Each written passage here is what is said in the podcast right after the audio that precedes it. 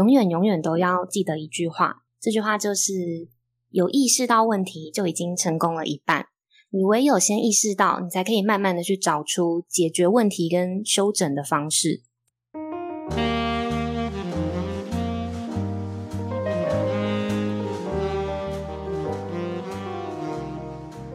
Hello，大家好，欢迎收听火力创新时事聚光灯的特别节目《聚光灯特辑》。我是今天的主持人 Rosetta。聚光灯特辑呢，将会用最近火红的时事来探讨一些社会议题，还会邀请到各领域的人物们和我们一起聊聊天。希望呢，对有兴趣的你们有所帮助。那今天的来宾呢，也是一个 Podcaster。嗯，我第一次听新赖说的时候呢，就是先被主持人温柔的声音吸引，然后呢，再借由听到对方一些生活上的小故事啊，得到启发。而这些满满的正能量呢，整个疗愈了当时那个心情很糟糕的我。所以呢，我当时到现在一直都还蛮好奇的，就是这样子一个给人温暖的人，那他生活上的负面情绪啊，或者是遇到困难的时候，那些情绪都跑到哪里去了？所以呢，我们今天就要来和大家聊聊，从疫情开始到现在。那些无端出现、有点负面的情绪，究竟从何而来呢？那么，从害怕啊、看不到未来，到对事情麻木，我们应该要怎么来面对这些对事情的无力感呢？Hello，新赖小姐。哎，我是他。Hello，大家好，我是新赖小姐。说起来，疫情到现在已经两年多了，就是从二零一九年年底突然爆发新冠疫情。新赖小姐刚开始的时候觉得很害怕吗？刚开始的时候，刚爆发好像没有波及到台湾，所以那个时候其实就觉得还好。我觉得在台湾还蛮幸福的。但是到好像是到去年五月的时候，台湾才正式大爆发。对，从那个时候开始一路到现在，就真的有觉得害怕，就有一点。有一点恐惧，就会觉得天哪，到底要持续多久的这种感觉。哦我还记得我那个时候的心情，就是哦，我刚开始也觉得好像没有到台湾这样，但是后来各国一直出现一些病例的时候，然后就开始蛮害怕，而且当时还看了就是蛮多的僵尸片，僵尸片，对，所以那个时候会想说啊，会不会距离全体人类集体灭亡的时候就要到了？这样 有点太浮夸。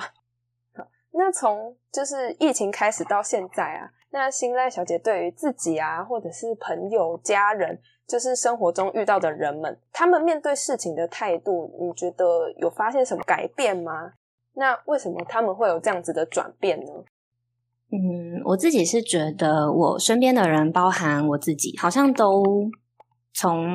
都渐渐的，从去年五月开始，慢慢的有出现一种像刚刚讲的，有一种厌世感，然后好像惰性爆棚的感觉。有一点像是，呃，我明明知道我今天有事情要做，或者是我可以做什么事情，但是我就我就是怎么样都提不起劲，然后觉得懒洋洋的，什么都不想做的感觉。嗯，那我自己其实有这种感觉出现之后，我其实也有跟身边的人稍微聊过。然后包含呃，我自己会这样意识到，其实是因为我其实每天晚上睡觉之前，我都会回顾当天发生的事情，我有这样子的习惯，嗯，所以当我发现有这样子的感觉之后，我就主动去找身边的人聊，然后身边的人跟我有一个还蛮相似的结论是，好像因为疫情的关系，让大多数人都有一种被强迫跳脱舒适圈的感觉，但是这边指的这个舒适圈，又不是我们已知的那种。跳脱不是那种去突破过往思维去做那种冒险的事情的跳脱，可能只是你离开了原本已经习惯的生活模式的那种跳脱舒适圈。举个例子，像是呃，你明明每天早上都要可能八点起床，然后九点到办公室打卡上班，然后这段时间假设你是有家庭有小孩的人，可能上班的这段时间进公司的这段时间是你暂时可以脱离小朋友吵闹的时间。但是你突然变成你要长时间，比如说 work from home，然后你的小孩也跟着在家里面上课之类的，这些其实都是跳脱你既有认知的生活模式，它会让我们原本已经习惯的生活节奏啦，或者是已经习惯的步调，全部都被打乱。你有很多的计划，你有很多想做的事情，但是却被这波疫情影响啊，被迫取消或者是要改变。我觉得各种没有办法依照你的计划，没有办法依照你心里面所想的去进行的事情，都很容易会让我们的心里面去进一步的产生一种嗯，怎么说不安跟焦虑的感觉。对，然后它会变成一种，你知道，我看不到未来，我觉得我现在做什么好像都。以后都没有用，改掉。对我，我干嘛要花这么大的力气现在去做什么？然后我就会变成一种我什么都不想做，反正我做了也没用，甚至是我就算没有这样子想，但是我在做那件事情的时候，也没有办法让我很专心的去做那件事情。我自己跟朋友讨论出来，是我们是觉得因为疫情的原因造成这种感觉的原因还蛮大的，有可能是因为跳脱舒适圈啊。哦，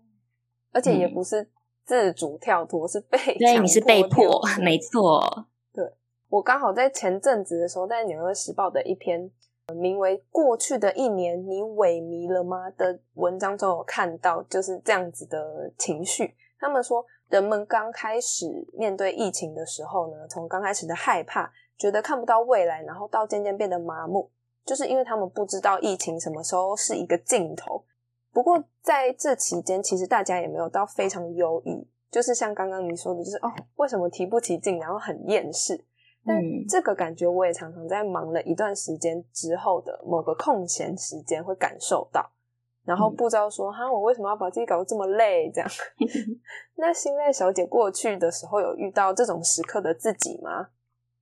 有诶，其实我觉得。你刚刚讲到这个萎靡的感觉，它不只是疫情的情况下才会出现的。嗯，我先顺带一提，你刚刚讲的那篇文章，其实我也有 follow 到。那个作者跟听众朋友们大家说一下，这篇文章的作者是一个叫做 Eden Grant 的组织心理学家。那他把我刚刚提到的这种无力的感觉、恐惧的感觉，你有一点没有目标、浑浑噩噩啊、停滞跟空虚的感觉，这些介于灰色地带的感觉，他把它统称叫做萎靡。嗯，那我自己是觉得这种感觉，它就像是，我是他你刚刚提到的，你不只是疫情，你可能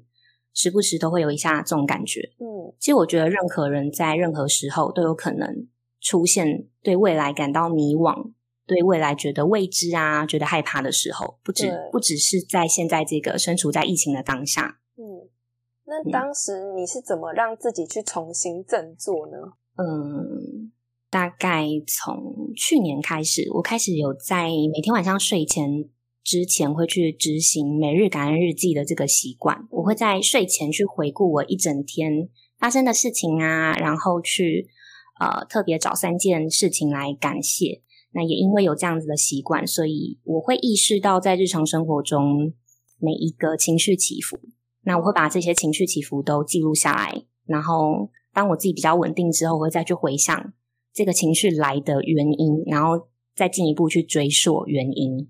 去回想，然后跟追溯。所以我会觉得，只要是逼不得已，就像我们刚刚讲的，只要是逼不得已，不是自己愿意的被改变你现在的生活习惯或者是计划，你就很有可能会出现这种感觉。嗯，我自己通常在进入到这个状态的时候，嗯，或者是不要说这个状态，只要我开始对未来有害怕的感觉，我觉得有一点看不太到未来的时候。我其实会试着在心里面告诉心里面的那个我自己，我会告诉我自己说，嗯，就算接下来有再多变数都没有关系，我只要去把握，而且去做好我眼前可以做好的每一件事情就好，去做那些我现阶段自己可以掌控的事情，我不要去想太多未来那些我没有办法掌握的事情，我让自己透过完成这些可以掌控的事情，然后进而去堆叠出一层一层的安定感。哦那像刚刚提到的那个萎靡的感觉啊，有时候在面对这种感觉，或者是说有点像是一个困境，然后我们会突然很有精力，想要去达成目标，或者是又说啊，我又不想了，这样突然觉得自己根本做不到。那这段时间通常才两三天，而且反反复复，像是三分钟热度的那种感觉。对，那我有看过一种说法是说，呃。常常有这种心态的人，是因为我们还不知道，就是自己想要成为什么样的人，所以就会一直反反复复的改变。那新来小姐觉得为什么会这样子呢？嗯，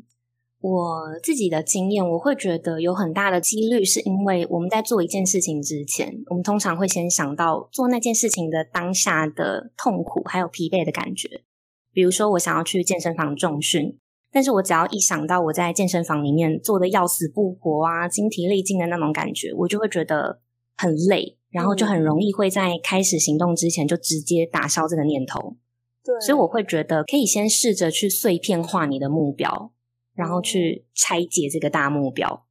把你想做的事情都拆分成小小的点，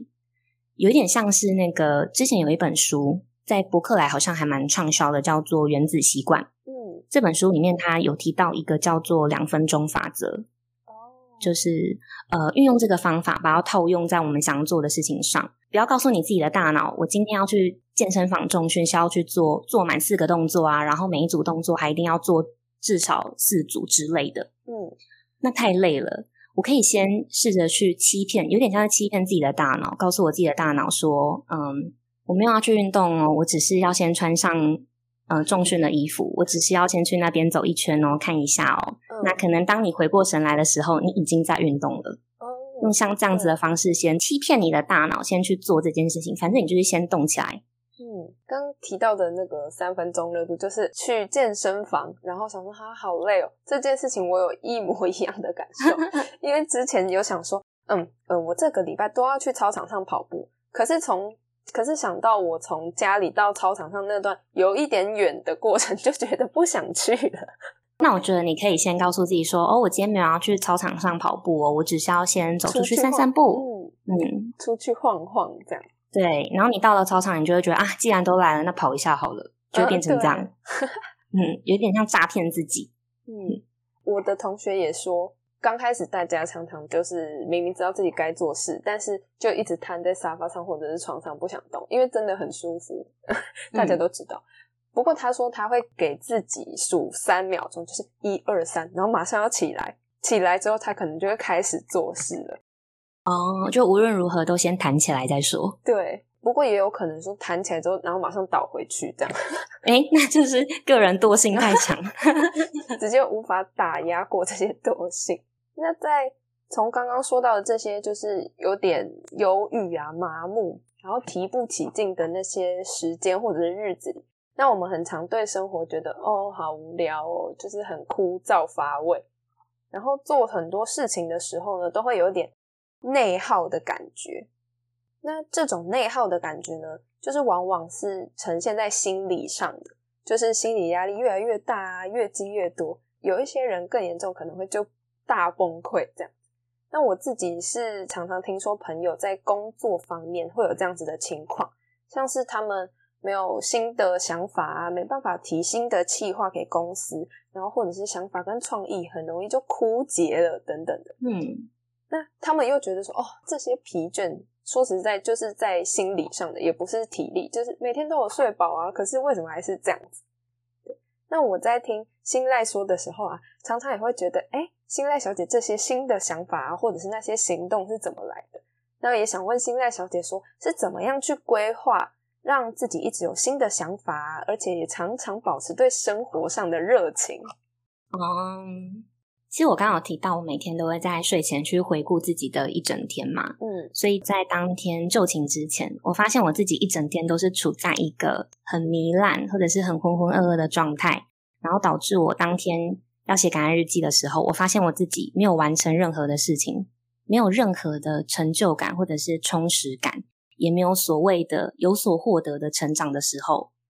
我会让我必须要花更多一点的时间去应急出生活中的小美好来写感恩日记，那样子就变成有一点逼迫自己去交一份功课的感觉。嗯，其实这种感觉，它会是我在一整天里面最最痛苦，对我来说最更不好受、更内耗、更觉得焦虑的的感觉。嗯，所以我会，你知道，我会尽量去避免避免自己有这样子的状态。我就会告诉我自己，如果我没有。啊，去规划一些事情，让自己每天都有有所前进的话，我睡前我就会再经历一次那种感觉，有一点像是提前去预想那个你不喜欢的感觉，然后去告诉自己，哦，你想要再经历一次那种感觉嘛？如果不要的话，那你现在就动起来。嗯，所以我其实通常会在前一天晚上先帮自己去设定好设定好几项我隔天要完成的几个很小很小的任务，小到像是我早上可能会告诉我自己，我起床的时候，起床的当下，我可能就要先铺床，把棉被整理好，然后我可能要去拉筋啊，或者是我要趁中午休息、工作休息的空档去做简单的两个运动，然后下班的时候可能看一个章节的书啊等等。我先把这些设定好的小任务，把它打在我每天的代办事项里。嗯，然后我只要完成了一项之后，我就可以把它打勾，把它杠掉。我透过这样子完成小小的事情的这个方式，去创造出我当天让自己觉得我有在前进的这个感觉。嗯，那它就会让我一直想要做更多。我就会觉得哇，我今天完成好多事情哦，那我要做更多。成就感的来源，用小成就感去堆叠出。大成就感，然后你就会想要再做更多。其实它就有点像是我们在打电动的时候的那种每日任务，你去解每日任务是一样的感觉。嗯，我把所有我自己想要做的事情，但是我又觉得懒啊、没有力气的事情，去包装成游戏里面的每日任务。我只要每天都完成，那我每天就会得到一点点小小的成就感。那这些小小的成就感，它一天一天的堆叠起来。那我是不是就会离我心目中想要成为的自己的那个样子更靠近一点？也就是我会离我自己的目标更近一些。哦，对，嗯。那每年的年末啊，大家都常常会说：“哦，我今年建立的目标又没达成了。”然后大家新的一年又兴致勃勃的立下那些可能不会达成的目标。那我自己的之前的亲身经历就是，我列下很多我想要保持的好习惯，然后。都有一点太难了，然后贴在自己的就是桌子前面的墙面上，想说啊，那我每天看到应该都会想要提醒自己好好的去达成或者是做到吧。结果后来那张好习惯清单也只是我桌上其中一样平凡无奇的物品，甚至可以说是像小废物这样，我就整个对那张纸很麻木。那尤其是刚开始没有达成了几次之后，然后后来就啊算了，好像。没达成之后，也觉得嗯，也只能那样，所以我才这应该就是还蛮多人会有这样子的共鸣的。那新在小姐刚刚有提到说自己会每列下隔天的事项，那你有给自己设定一些年度的目标吗？嗯，其实年度目标这个议题，我好像刚好在今年跨年刚过年初的时候，我刚好做了一集。第六十二集叫做年度目标，我在那集里面有提到。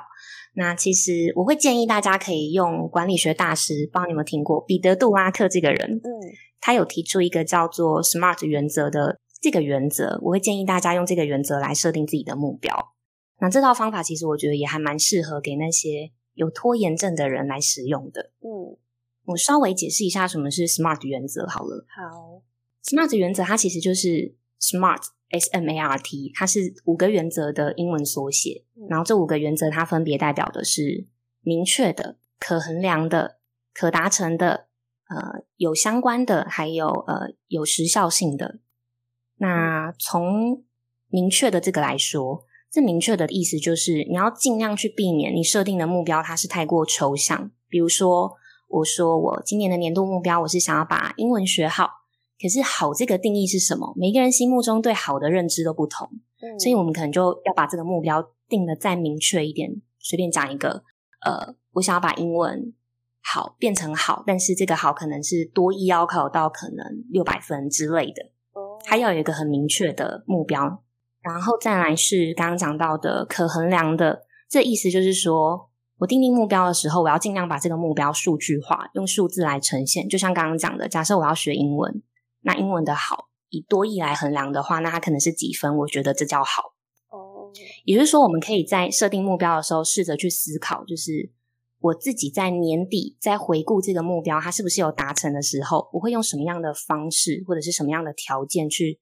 筛选它，去以这个条件为基准的去衡量这个目标有没有达标。哦，简单来说，就是这个目标它能不能被验收，跟它要怎么被验收，用这个基础来回推。去回推你一开始会怎么去设定你这个目标？嗯，还有一个是 A SMART 原则的 A，它是可达成的。那这个阶段主要就是要提醒我们，呃，目标的设定要尽量避免它是遥不可及的。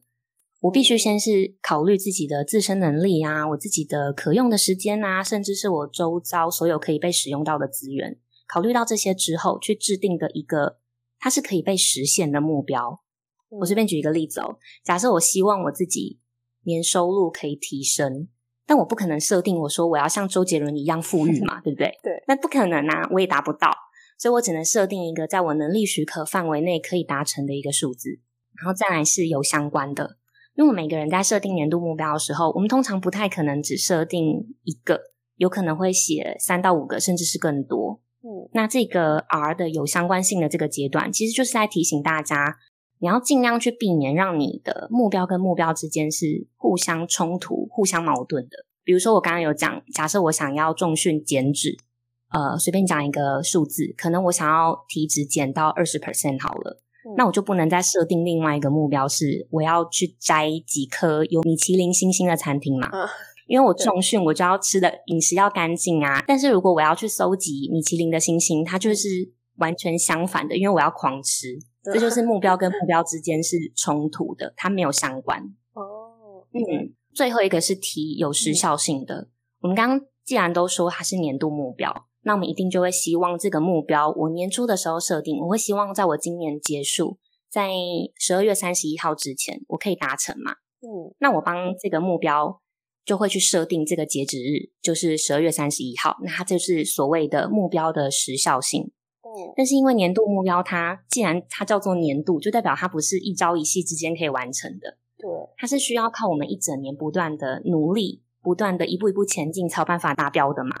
嗯所以，我其实会很很建议大家可以把年度目标拆成小小的单位，让每一个小单位它都有自己的时效性，用阶段性的小目标去设定自己的每日的 schedule。这也是我前面一直今天一直反复提到的，就是把大目标拆成一个小小的点、小小的任务、小小的你隔天要做什么的一个游戏的小任务。嗯，这个目的其实就是为了要创造出呃这个事情的急迫感。好，让我们可以一步一步的前进，然后更踏实、更靠近理想中的自己。讲到刚刚那个可达成的部分，我就想到我那个好习惯清单里面有一个，我应该是不太可能达成，结果我竟然写在里面。像说来听听，好像是那个时候我在上面写说，我每天要十一点睡觉。刚开始我就会说不行，我今天要十一点睡觉。但是因为后来大家都蛮忙的，那真正大家有空的时间都大概是九点、十点了。然后又要去帮某位同学庆生的话，我们就一起出门。那那个时候又拖到十一点，然后大家就会一直笑我说：“啊，你不是要十一点 睡觉吗？”嗯，在那个时候我就觉得，哎，这个就是如果说我生活上会遇到这样的事情，然后我又故意去设一个，呃，设一个点，然后去让自己去违反，很像就是在提醒我自己，啊，我就是没办法做到的感觉。我觉得可以循序渐进，哎，比如说。嗯，我不要一开始就设定一个这么艰难的的目标。嗯，我可能先设定可能一点，然后我发现，哎，我都可以达标，哎，然后再慢慢半小时、半小时的递减。哦，比较习惯那样子的生活模式，然后朋友也会习惯，他们就会渐渐的知道，哦，那如果我们要干嘛的话，我们可能要早一点哦，不然你要睡觉了。嗯，对他们后来有说，那你不是要睡了吗？他就说，哎，对，我要睡，好，再见，这样。你就马上离开，不然就聊不完。刚刚我们提到那个萎靡的感觉啊，就是那种同样很麻木、空虚，也常常出现在一些感情的问题当中。尤其是很多人会说感情有什么七年之痒嘛，那也有人说，呃，分手的借口常常是因为他们不再爱了，和对方在一起好像就。是和家人在一起一样，没有那种刚刚在一起的时候的激情，或者是心里面的那个悸动感。我也曾经听到朋友说，就是已经在一起一段时间啊，然后和对方已经很熟了，甚至到太熟的地步，然后让他就是开始想说，那是不是我以后的日子就要这样子继续和对方将就下去了？然后，嗯，刚好呢，我们上架的日子也是在二月十四号的西洋情人节，所以呢，想问新赖小姐啊，在让他们可能做出分手这个重大的决定之前呢，你会给这样子或者是这些情侣们什么样的建议吗？我觉得这个问题可以分成两个面上来讲，诶第一个是，嗯，假设这个人他是像罗先涵刚刚讲的，像你朋友这样子，他是相处的时间久了之后，他会觉得我是不是真的要继续将就这段感情？嗯，我觉得两个人只要相处的时间一拉长，他会很容易两个人都会去忽略掉彼此之间相处起来默契比较好、跟相处融洽的这个部分。所以，如果你在考虑这个问题，你在考虑要不要。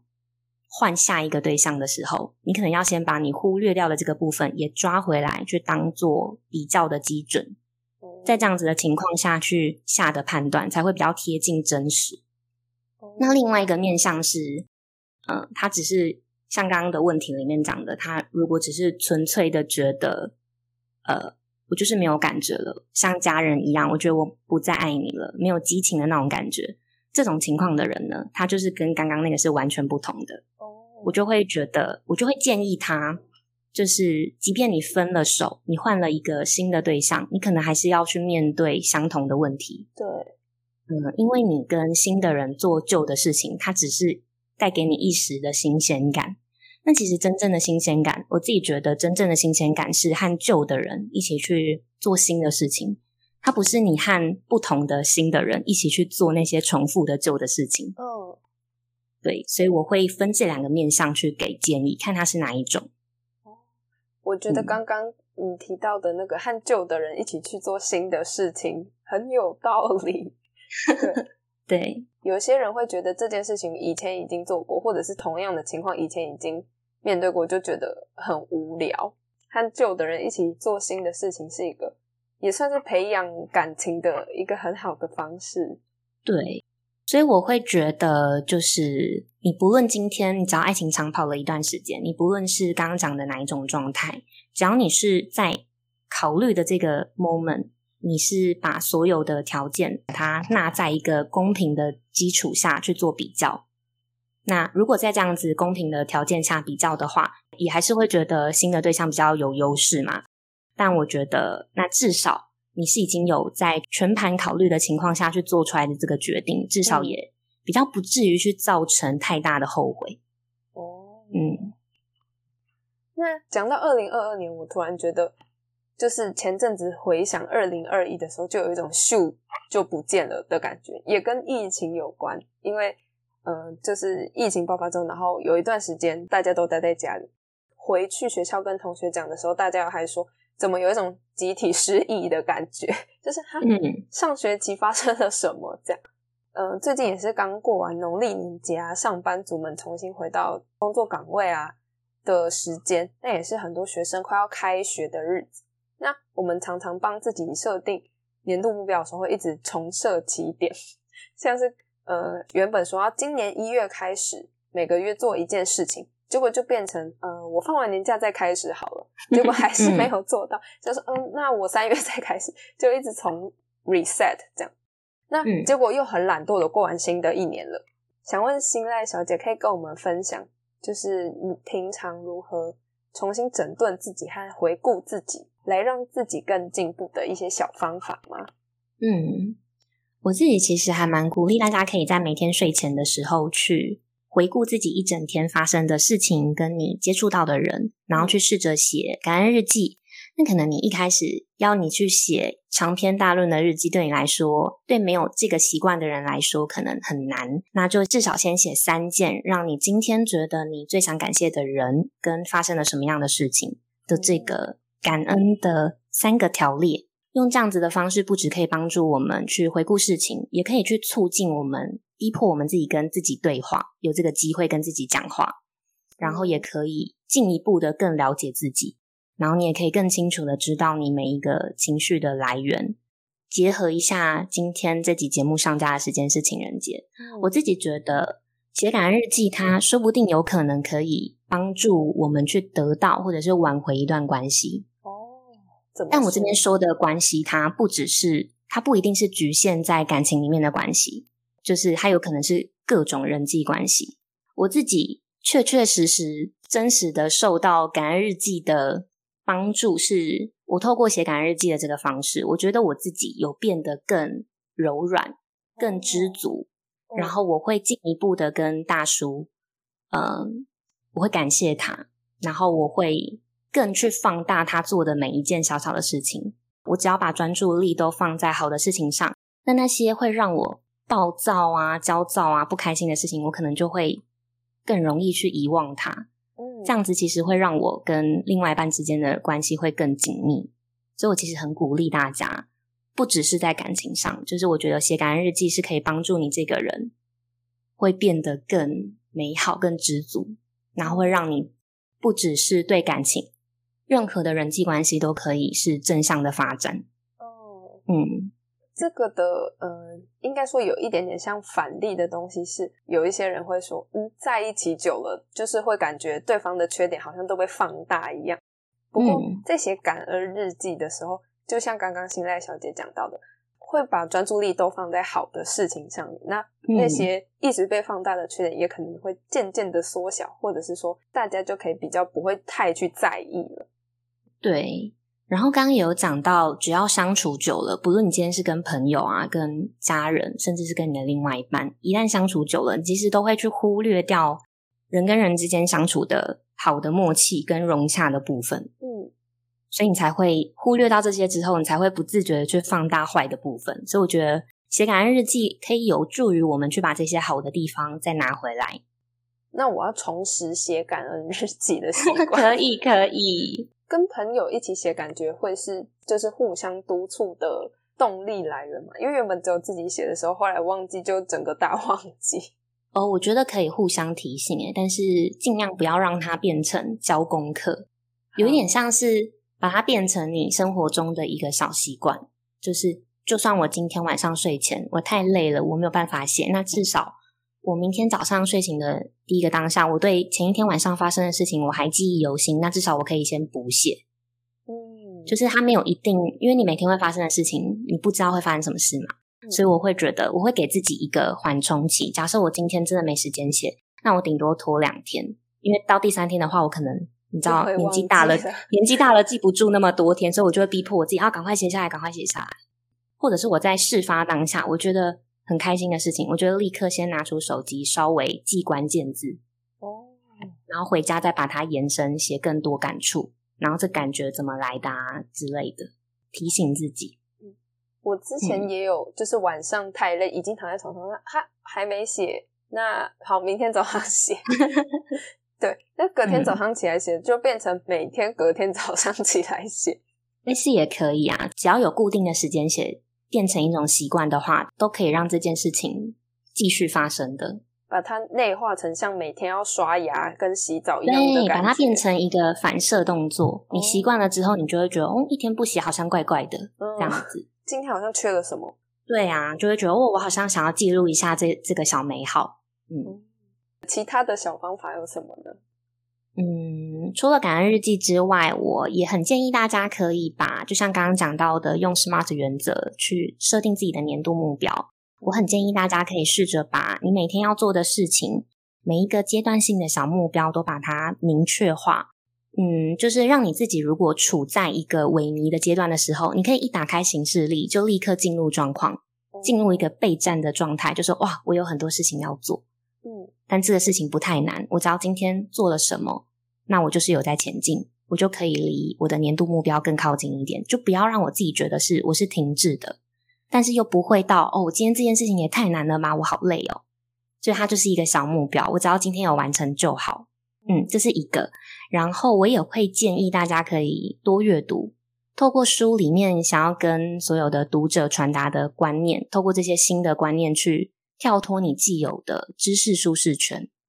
你当然也可以从日常生活中跟别人的聊天之中去发现跟自己不同的观点，但就是可以从阅读或者是跟别人的聊天的过程中去更拓展自己的知识的一个小圈圈。哦，嗯那最后我会建议大家，如果你觉得你自己陷入了萎靡的状态过深或者是过久的时候，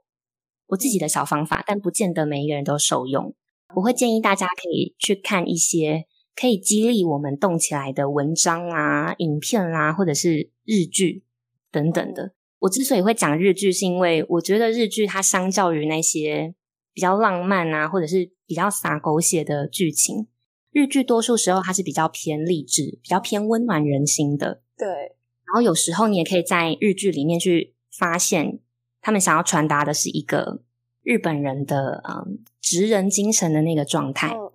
所以我会觉得，当我自己在看到那些剧里面的人，甚至是任何事情，我只要觉得我觉得别人很认真的在生活的时候，我就很容易会被你知道脑波很弱，就会被感染。就很容易会让自己也被感染一波这样子的氛围，然后我就会告诉我自己：哦，对耶，别人都那么认真生活了，那我也要动起来。这是我自己，如果我发现我自己惰性过强的时候，我会做的事情。嗯，像是海贼王，他们都蛮常会很强烈的表达出我要我要成为海贼王，对，或者是呃我要成为灌篮高手之类的。那些，嗯，气势勃勃的讲出这句话的时候，会有一种。我我好像也要去努力了 的感觉，或者是你看到那些漫画里面的主角，他们在面对挫折的时候，他不会他不会自暴自弃，他反而是觉得，比如说像樱木花道，他一开始连篮板都不会抓，可他不会觉得挫折，他就觉得反正我就是要把它学会，我就是一个天才，嗯，对不对？那他就遇到困难的时候，他还是想尽办法去克服那些困难。就会去激励我们想要做更多。嗯，讲到这个，我也想到会推荐看一些就是蛮励志或者是很小温暖人心的电影，像是《幸福绿皮书》哦，那个很好看，很温暖，真的。刚开始只是因为闲来无事去看，然后后来就会觉得说，我好像被激励了，然后就把里面一些觉得很喜欢的台词写下来，然后还很认真的写一些感想，这样。嗯，也可以帮助重新整顿自己。那最后呢，可以请新赖小姐给最近总是提不起劲啊，或者是看不到未来的朋友们说一段话，或者是给他们一些鼓励吗？嗯，我觉得我会想要告诉大家，嗯，我们都一样，偶尔会有相同的感觉，所以不要因为这样子就觉得自己很废啊，或者是很没有用。永远永远都要记得一句话，这句话也是我一直都会在心里面告诉自己的。这句话就是：有意识到问题就已经成功了一半。你唯有先意识到，你才可以慢慢的去找出解决问题跟修整的方式。所以，希望大家在收听完今天的内容之后，都可以有更明确的方向，然后让自己起身行动，也可以让陷入这样子萎靡状态的时候，告诉自己。嗯哦，我又进来了诶，但是没有关系，我有能力再走出去。好，讲到这个，我又进来了，突然想到周星驰的经典电影，我又进来了，我要出去了。对，对，蛮好笑的，好突然的转折。好，那很谢谢大家今天的收听，也谢谢新赖小姐精彩又温暖的分享。那聚光灯特辑第二集的访谈节目就到此结束啦。如果听完呢有任何的想法，也可以到 Apple Podcast 上面留言给我们，或者是呢到火力创新和新赖小姐现在说的 IG 私讯我们哦。那希望今天的内容呢有帮助到内心一直蛮不平静的大家，也趁着这个机会呢祝世界各地的有情人 终成眷属情人节快乐情人节快乐！大家下次见拜拜拜拜。